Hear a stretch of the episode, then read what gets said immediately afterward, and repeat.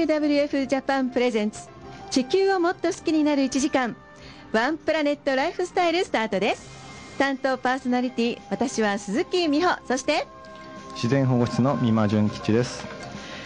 WWF の森林保全を担当する伊藤沙莉です。はいよろしくお願いしますよろしくお願いします、えー、よろしくお願いします。はい。伊藤さん初めてですよね。はい初めてです。はい。ちょっと緊張されてるが。はい。よろしくお願いします。えー、まだ今日あの放送6回目なのでこちらの番組の趣旨の方をね私の方からお伝えいたします。水森や海の資源食料やエネルギー私たちの暮らしは地球からのさまざまな恵みによって支えられています。しかし今人類による地球の使いすぎによって自然環境が悪化しています。このまま使いすぎの暮らしを続けていけば2030年にはもう一個の地球が必要になると言われています。当番組では地球に暮らす生き物たちみんながより良い暮らしをしていくためのヒントをリスナーの皆様と一緒に考えていきたいと思います。さあそして今日のテーマですけども世界の森と私たちの暮らしのつながりということなんですがね。はい、はい、ありがとうございます。えーと、そうですね、あのー、この番組の、まあ、すごく大事なテーマでもあると一つの地球をみんなでこう暮らしていくっていう意味ですごく大事な、あのー、テーマだと思うんですけれども、はい、まああのいろんなところで自分たちの暮らしとこういろいろな世界の自然とか生き物、まあ、どうつながってるのかなということをぜひ考えていただきたいんですね。そうですね。で今日はあの、はい、まあ、ちょうど、まあ、夏休みに入っている方も多いと思うんですけれども、うんうん、まあ、海外旅行行かれる方、うんうん、結構多いんじゃないかなとも思うんですけれども、ねうん、はい。あの行った先のこう例えば自然、海外の自然とですね、はいえー、自分たちのこの普段の生活、うん、これがちょっとどんな関わり方をしているのかなっていうことをちょっと、ね、はいお話をさせていただければと思います。はい。ね一緒に考えていきましょう。さあ伊藤さん、はい、今日初めてご出演なんですが、はい、皆様にお聞きしております、はい、WWF に入られたきっかけって何だったんでしょうか？そうですね。あの私は小さい時から生き物にはすごく興味があって、はい、大学では野生生物のことを勉強してたんですけれども。もうなんかもうどっぷりその世界の方なんですね。あそうですね。であのまず学校出てすぐ一番先にした仕事が、うん、あの北極圏での植物を調査する仕事だったんですけれども。北極圏に行ってたんですか？住んでたんです、ね、住んでたんですか、はいひえ、はい、え、南極、北極？はい、アラスカにいたんですけれども。はい、もう当時はもう本当に温暖化の影響が、はい、あの一番こう現れやすい地域の一つって北極圏言われているんですけれども。まあ、研究者の方々とかはもう、うん、まあ、そうです。20年ごととか6年ごととか、その定期的にの同じ地点の植物がどういうふうになっているのかとか動物の糞がどういうふうにどんな動物の糞があるかとか調べるのデータを集める仕事をしていた時に、まあ、自分のこう足で巡って、まあ、データを取るうちには本当にこう植物が短い期間でこう環境に合わせて動いていっているのをこう地図に起こしたりして見てた時には本当に温暖化って起きてるんだなってあの実感が湧いてあの、まあ、こういったことを、まあ、人に伝えたりですとか、まあ、知ってほしいなっていう気持ちはずっと思っていたんですけれども、うん、で WWF でこう求人があった時にはあのその時のことを思い出して、はい、履歴書を書いていました。うわ入って何何年ぐらいになられるんですか？今3年経ったところですか、はい、北極って何度ですか？えっと、寒い冬はマイナス40度です。はい。想像つかない。そうですね。寒いので。そうですね。はい、すどれぐらい行ってたんですか向こうに？えっと全部で三年半。三年半北極に住んでたんですか？そうです北極そうですねアラスカに住んで。アラスカに住んでたんですか？はい、え日本に帰らずにずっと？そうですね大学もそっちだったの大学もアラスカ？はい。はい。すごい。よろしくお願いします。よろしくお願いします。今までねあの、うん、ここにお出になった WWF の職,、はい、職員さんの方、はい、全然違う職からね入られた方とかが多くってね、ね。そうですね。そうですよね、なんかこれだけどっぷりもう大学からもうその世界にっていう方初めてかもしれないでもこう人に伝えたりするお仕事ではちょっと新しい分野かもしれませんね私にとっては。そうかもしれませんね、はい。うん、頑張ってください。ありがとうございます。はい。いやそれでこのえー、っと私たちの生活とその森のつながりですけど、はい、どういうふうにつながってるんだろうこれそうですね、うん、あの普段あんまりこう意識されないかもしれないんですけれども、はい、普段私たちが使うものって、うん、の森の環境と非常に近ついていて近くなっていて。森の生活。あそうですか？そうなんです。あの例えばですねのパンであったりとか。パンはもちろん。はい、うん、あとはポテトチップスであったりとかこう食べ物から、ね、あとはまあ紙であったり、ね、木であったり。そうですよね、はい、あんまりこう意識しないところからもあの、まあ、森の環境とつながっているんだよっていうところを今日はお伝えできればなと思っています。そっか、気づかないところで実は森とつながってる暮らしを私たちはしてたんですね。はい、そうなんです。うん、そっか、わかりました。はい、ではここであのリスナーの皆様にお知らせなんですけれども、えー、この番組では広くリスナーの皆様に普段環境のことや野生動物のことで気になっていることなどを募集したいと思います。えー、次週の放送テーマはね、ここでまずはお伝えしてしまいましょう。来週はね、野生生物の違法取引です。野生生物の違法取引を来週はこのテーマでいきたいと思います。これについて何か普段気になっていることなどなんか疑問に思うことなどありましたらご意見などねあのお寄せいただいたらこちらでねお答えできるだけしていきたいと思いますので、ね、皆さんどしどしメッセージを送ってくださいお待ちしております、えー、SNS、えー、ツイッターの方はですね WWF ジャパンのオフィシャルアカウントをまずフォローしていただいてハッシュタグ FM 東久留米もう一つはハッシュタグワンプラネットをつけて投稿してください。FM 東久留米の FM はアルファベット東久留米はひらがなです。えー、そしてワンプラネットはすべてカタカナでお願いいたします。メールは、えー、こちら今申し上げます。メールアドレスの方にお送りください。数字で854アルファベットすべて小文字で fm- 東久留米 .com fm-higashikurume.com です。はい。ではこちらの方までね、いろいろご意見など、質問などお寄せください。はい、ではここで一旦ブレイクです。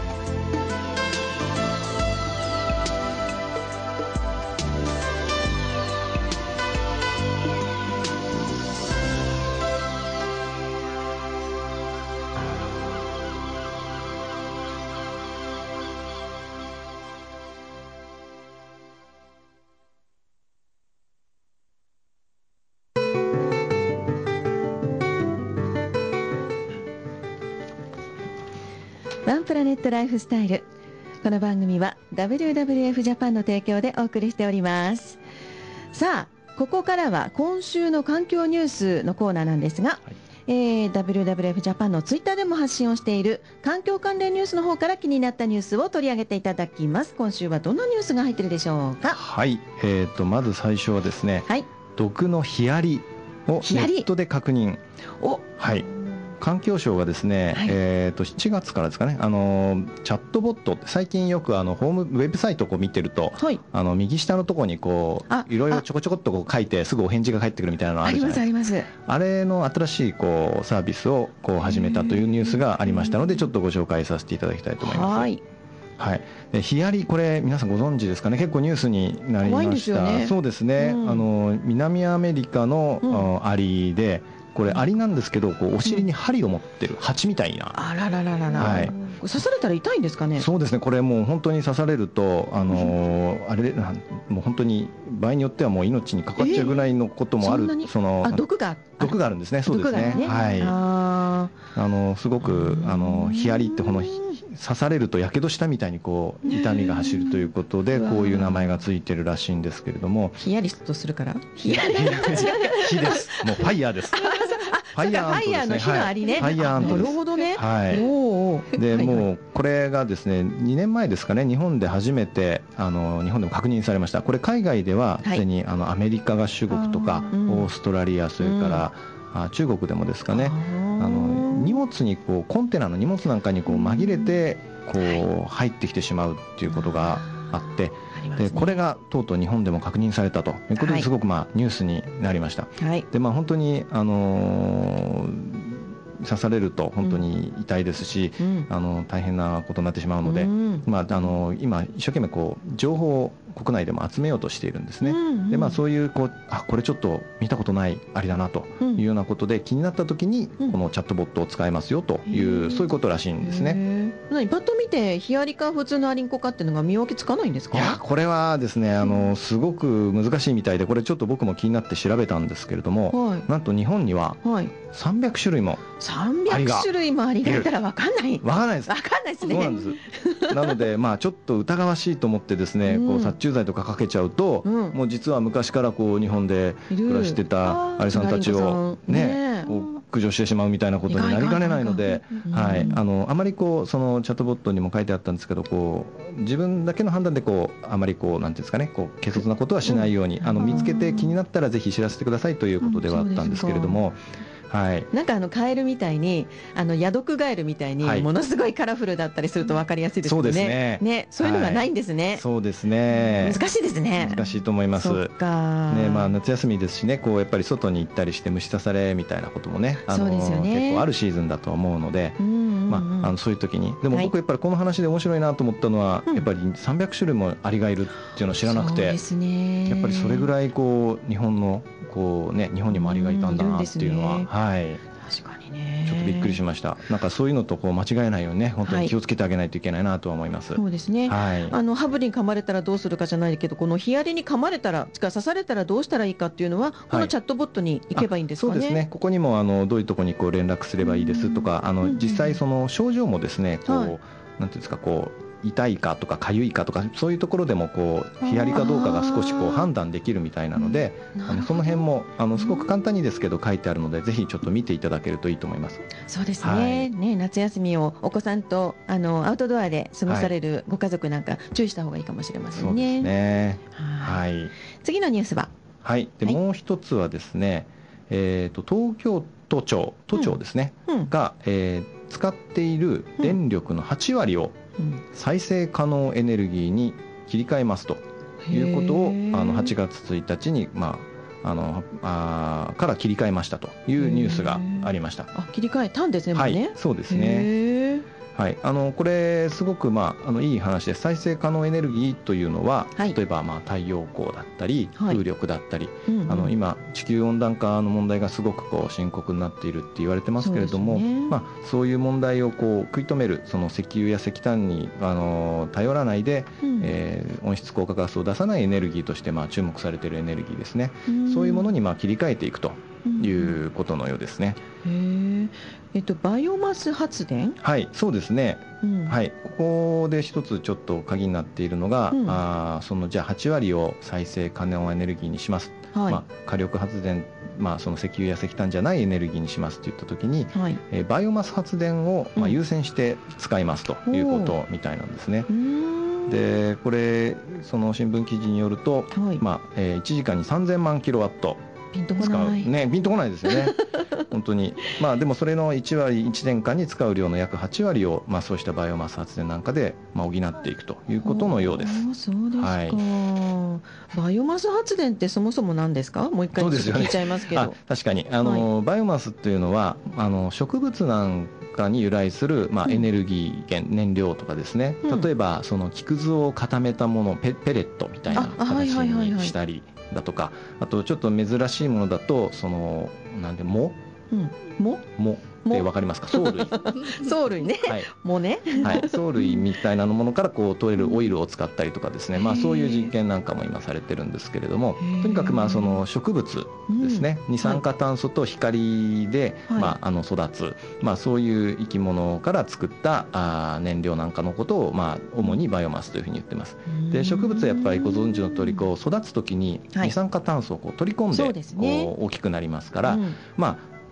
そのそれをまあもう一回燃やしてももともとあった二酸化炭素を大気中に戻すということになるので、うん、まあ、新しい CO2 を出さないでしょうということで、プラマイゼロということで、そうですね、はい、なので、まあ、その温室温暖化を防止にこうつながる、まあ、エネルギーとして、まあ、期待されているということではあるんですね。なるほどなるほど。はい。はい。で、え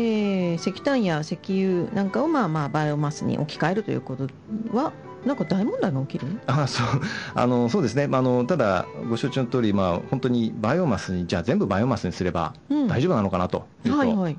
まあ、別の問題もやはり起きる可能性があるということですね、例えばやはり植物ですから、はい、あの木を新しくそのためにバイオ燃料にするために例えば木を新しく切ってしまう、たつか森を切ってしまうとかですね、まあ、そういうことがやっぱり起きちゃう可能性もやはりゼロではない。はいその材料を調達したいですもんね。そうですね。そうかそうか。はい、なのでまあ単純に石油や石炭を使いませんと。でバイオマス燃料に変えました。はい。はい、えー、自然に優しい環境に優しいですって本当に簡単にそんなに言っちゃって大丈夫ですかというところは、うん、これはあのこの都庁のことに限らないんですけれども、はい、あの僕らがちゃんと気をつけなきゃいけないところなんじゃないかなと思います。なるほどね。はい。ということはまあ我々がなるべくプラゴミを減らそう。で紙にしよう、はい、燃えるゴミにしよう、はい、でやりすぎるのも問題ってことですか、ね、はい、あの同じだと思います。例えば、まあ、プラスチック今非常に問題になっていますよね、まあ、これを、はいあ紙の袋に変えましょうといったときに、まあ、確かにプラスチックごみは出なくなりますけれども、その紙の袋を作るためにまた森を伐採しているとか、まあ、そういうことが裏で起きていたらこれやっぱり環境に優しいとなかなか言えないとは思うんですよね。はい、なのでやっぱりあのすごく大事なことです、プラスチックを使わないようにするとかですね、使い捨てのプラスチックをやめていくとか、その石油や石炭に頼らないそのエネルギーを模索していくっていうのはすごい大事なことなんですけれども、代わりのものはじゃあ何でもいいかっていうと、やっぱりそうじゃないよねということですね。そこをやっぱりあの一緒に考えないといけないなというのを、はい、改めて思いました。そうですね。一応東京都としては目標数があるんですね。そうですね。あの、はい、これすごく大事なことで、あの2050年までに、まあ、排出量、二酸化炭素の排出量、まあ、実質、ゼロにするというまあ目標を掲げている、でこれあの、温暖化の防止をやっていく上ですごく大事なことで、あの省エネをしましたとか、まあ、それあの、まあ、電気消しました、まあ、それいいんですけれども、ええ、どれだけちゃんとやりましたかと。どれぐらいちゃんとやるんですかっていうことを、まあ、きちんと自ら言うというのはその目標を掲げるというのはすごく大事なことなんですね。そうですねなのでこういう取り組み自体はあのすごく意味のあることだとは思います。は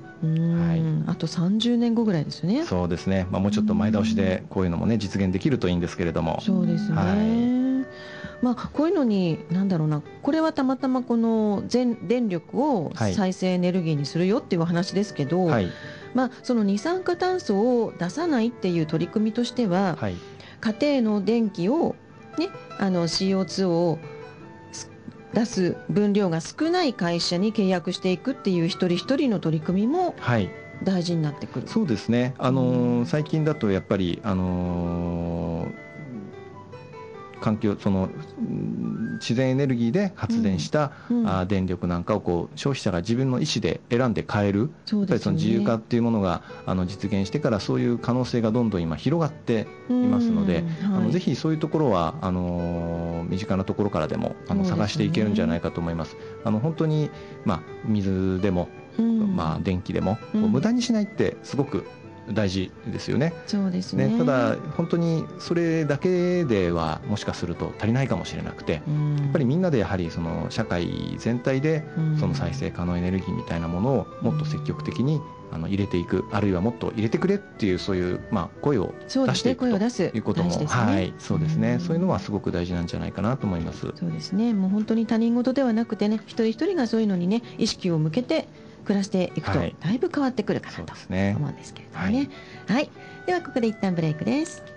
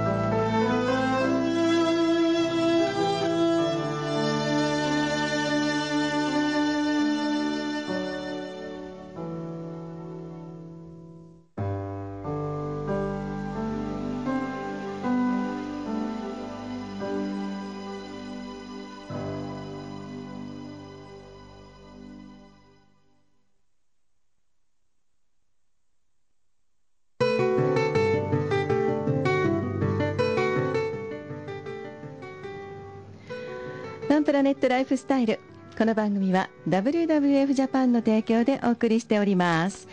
今回は WWF の森林保全を担当されていらっしゃいます伊藤さゆりさんをお迎えしてお話を伺っています。お願いします。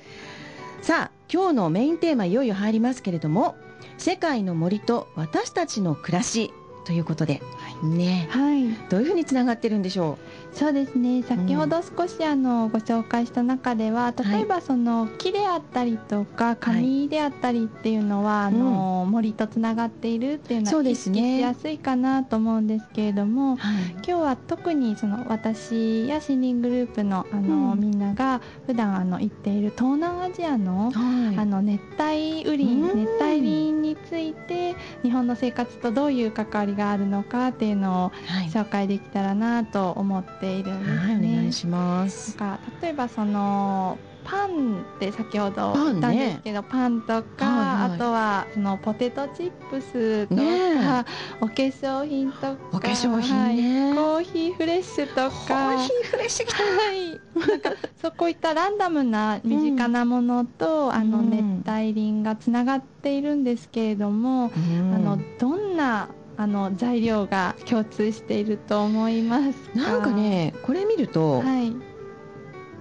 油っぽい？そうなんです。実は、はい、油ですかね。正解です。油。はい。どんな油ですか？あのパーム油あ聞いたことある。いう名前の油なんですけれど、うん、はい。これが今あの油ヤシという木から、木の実から取られている油なんですね。でこれあの実は熱帯でしか栽培することができない木なんですけれども、はいかもしかしたらその植物油脂とか、はいはいはい、あのショートニングとかはい、マーガリンとか、はい、はい、乾麺活性剤これらも全部パーム油がの由来して作られている材料のあの数々。あの名前自体が、うん、あのその原材料表記に載ることって少ないので、うん、名前を聞いたことがない方も多いんじゃないかなと、うん、そうですよね、はい、知らないでいるわけですが、はい、でもこのパーム油がいけないんですか？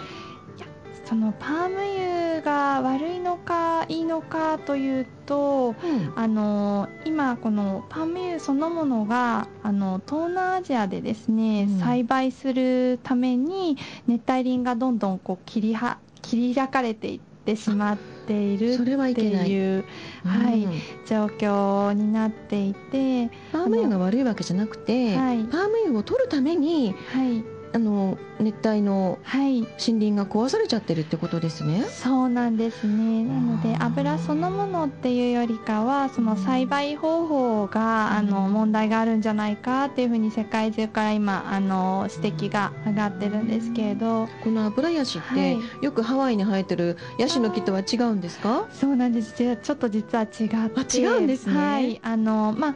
すごく幹はゴツゴツしていてゴツゴツ？そうなんです。太くて。であのココナッツ油ココナッツオイルとかはヤシ油って言われたりするんですけれども、はい、このヤシ油とあのパーム油は全然違うものなんですね。パーム油は油ヤシっていう木から木の実から取れてヤシ油はココナッツの木の実から、はい、はい、取れている油なんですね。ややこしい。そうなんです。でもあのインドネシアだったり、はい、マレーシアに行かれた方は、はい、この飛行機からも見えるかと思うんですけど本当に油石の木が、あの地平線の向こうまでびっしり植わっているんですよ。はい、でその生産されている地域でこう飛行機降りて車で走ったりすると、もう34時間ぐらい油石しかないみたいな 景色が続いてるので、すごいココナッツのあのなるちょっと細い木とはだいぶ印象が違う木かなと思います。あら知らなかった。は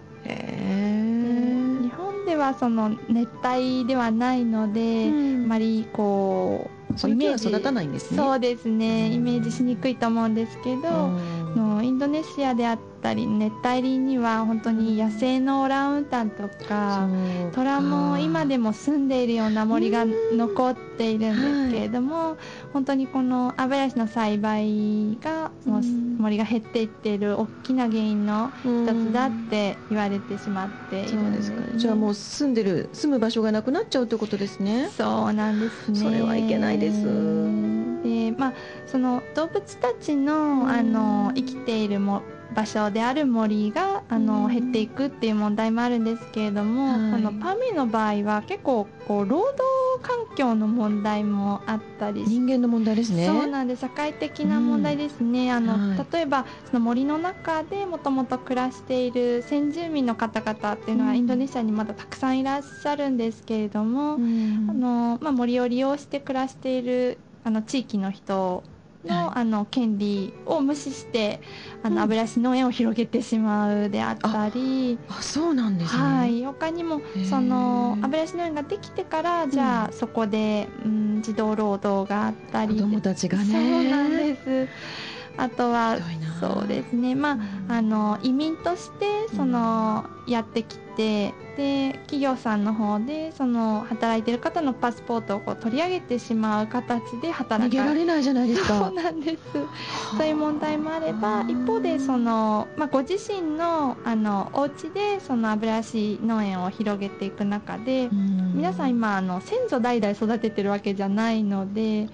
あの大体油ヤシ農園を代々やってるわけじゃない、はい、なくて、うん、その1980年代ぐらいからどんどんブームが広がっていて、うんね、最近本当にあの始めたって方々も多いんですけど、あの育て方があまりこう分からないまま育てている、うん、あら素人農家さん？そうなんです。あららら木を植える感覚とかその収穫するタイミングとか分からないまま育てて、はい、あので結局あれあまり数量が少ないなっていうことで、うん、さらにその森を切り開いて農園を広げようとするあのようなケースもあるんですね。そうですか、はい、えー、なんかそんなあのちょっと森林壊しちゃうんだったら、はい、パーム油ってちょっとなくしちゃった方がいい気がするんですけど。と思うじゃないですか、うん、そうなんです。でもあのパーム油ってすごく、まあ、最初にも紹介したんですけれども、いろんなものに使われているんですね、まあ、食品が大体8割って言われてるんですけど、本当にシャンプーであったりとかペットの餌とか、あのスーパーのに売られてる半分くらいの商品はパーム油が含まれているって言われてるんですけれども、でじゃあそのパーム油を他の油に切り替えることも、まあ、考えられるかなと思うんですよね、植物油であれば例えば菜種であったりとか、ね、大豆もあるんですけど、ね、今世界でその、うんパーム油ほど生産効率のいい植物油ってないんですね。あそうですつまりはい。そのつまり同じ面積から取れる油の量が、うん、もうパーム油桁違いにそうなんですね、ダントツナンバーワンで。そうなんです。ダントツナンバーワンで。例えば大豆にこれしてしまうとそうですね、うん、10倍ぐらいの面積が同じ量取ろうと思ったら？そうなんです。あそれはよろしくないですね。大変ですよね。で今パーム油って世界一使われてる植物油なので、それを簡単にじゃあ例えば大豆に切り替えた時に、はい、その時にじゃあ本当にまあ環境にも社会的にもあの配慮して大豆が生産できるかっていうとまた別の場所で別の形で問題が広がるだけの可能性もありますし、うん、さらに森がなくなってしまう可能性も出てくる。はい、なのでまあその生産量の面だけで言うとすごく、まあ、良い作物とも言えるのがパーム油なので、はい、まあ、簡単にはパーム油をやめるっていうのは結構難しいっていうふうに考えています。そうか、どうしたらいいんでしょうね、そしたら。ですね、今ちょうどあのもうその周りの森を壊さないようにしながら、うん、パーム油を作っていくっていうような、うん、あのあの取り組みが広がってい。て、はいうん、こうして作られたパーム油を使った商品に、はい、あの誰でも分かるように RSPO っていうマークがついてつけていこうっていう活動を広げていっているんですね。RSPO ですか、はい、でこのマークがついたあの商品であれば、はい、あの買う人も、うん、あこれはその動物であったり働く人に対しても、うんはい、あの優しい形で生産されたパーム油が使われてるっていうことが分かるのでそういった商品をどんどんどんどん日本でも広げていくっていうような取り組みを今しているところなんです。なるほど、なるほど。どじゃあこの RSPO というマークがついていたら、はい、本当に野生動物にも人にも優しいってことですね。そうですね。このマークがつくまでにはこういろんな審査があってるんですけど、えーはい、やっぱりこう先ほど、まあ、紹介した虎であったりとか、はい、あとは象が住んでる森も、うん、まあ、インドネシアに残っているんですけれども、はい、そういった森をあの油足農園にしてしまったら、まあ、RSPO のマークはつけることができないんですね。虎のいる森。そうですね。いいですよね。はいいやでも本当にねあの寅さんが住んでる場所を侵略していってしまったら、うん、それは寅さんも黙ってませんよね。そうなんですよね。ねなんか現地では結構あの油石農園にその野生の虎が出てきてしまったっていうような事件も、あの。ここランチだねそうですね。虎におめら出てけよって。ね。虎にとっては、ね、あの自分のお家な場所だったんですね。虎ってものすごく広いあの面積を縄張りとして必要としてるのでそこがノベルシエ農園になったからといって、うん、あのここからは自分のうちっていうのはなかなかこう変えられない同じ場所、そうですね。それでまあ人が襲われてしまったりだったりあとは虎が殺されたりっていうようなことも起きてしまっているんですね。そうですか、はい、今ねこのえー、RSPO のマークをちょっと調べてみたんですけど、はい、ありがとうございます。面白いマークですねこれね。そうなんです。なんかね、うん、あの日本の昔の飴を斜めから取ったような。あね、はい、あの手まりそうです、ね、手まりをグリーンなんですね、はい、あの丸い形のところにグリーンの、はい、まあヤシの葉っぱみたいな模様が、ね、こう放射状になっていて、それを斜めから写したようなマークが RSPO のマークということですね。い。やこれぜひ探してほしいですよね。まあ、日本ではそのシャンプーとか洗剤とかではこういうマークがついている商品が今どんどん増えてきていて、そうなんですね、石鹸とかでもあの増えてきているのでしたのが食品にも広がっていくといいなと思っています。そうですね、はい、でもこれってあのこういう RSPO の油を使っていても、はいうん、マークを掲載してない商品が実はあったりしません？あしますします。しますよね、はい、これってどうしたらいいの？そうですね、まあ、あの RSPO の油を本当に、まあ、苦労して調達されて、ね、お菓子であったりとか、まあ、うんうん、あの食べ物を作っていらっしゃるメーカーさんもそのマークをつけるかどうかでそのすごく、まあ、こう検討されるんですけどやっぱり消費者の方がこのマークを知らないんじゃないかって思われて、うん、やっぱりまだつけるには至っていないっていう商品はすごくたくさんあるのでもしかしたら意外とあの、うん、普段食べたりしているものに、もうすでに RSP の油が使われているっていうこともあるかもしれません。ですよね。はい、それをあの、まあ、消費者お一人お一人があの、ね、油どうですかって、はい、あの消費者線ねコーナーからね問い合わせるのもいいかもしれませんね。はい、そうですね。あのそういった声が届くとその、うん、まあ、メーカーの方でもあ消費者の方にこういう関心があるんだっていうのが分かるかと思いますのですごくこの取り組みを後押しする大きい力になると思います。そうですよね、はい、あの私なんかあのすごく動物実験をしてないものにあの私はこだわってものを買ってるんですが、はい。はい、あのねいちいち問い合わせるんですよ。うるさいでしょ、そんなことないです。問い合わせて、あのしてませんっていう回答が来たら、あのぜひねあのマークつけてくださいとか、あのそういうことはなるべく声に出そうと思ってやってるんですね。はい、すごい大事だと思います。ね、であのね聞いてる皆さんもぜひね、はい、このマークあのどうですか？どんな油使ってますか？とか、うん、マークつけてくださいとかねあの消費者相談コーナーの方にね、ね声を上げてくれると。はいいいですよね、はい、そうしていただけると嬉しいですね。スーパーでもちょっと探してみたりとかなかったらそのメーカーであったりスーパーであったり自分の身近なところであの聞いてみていただけるとあのいいかなと思います。すはい、ここでねあのメッセージ頂戴しました。お読みいたします。ラジオネームトーくんいつもありがとうございます。ありがとうございます。はい、えー、皆さんこんばんは。こんばんは。いつも楽しく拝聴しています。難しいですね。脱プラにしても紙にしてもその紙になる木が必要になるとか石油に代わる代用品だとしてもそこに必要な植物が必要になる、うん、バランスを取ることの大事さを痛感しますね。ね。大切なことはやっぱり無駄と感じるものをいかに少なくするかだと感じます、はい、おっしゃる通り、パーム油は昔は洗剤だけかなと思いますがいろいろなものに使われてるんですね、早く代替になる油が見つかるといいですね、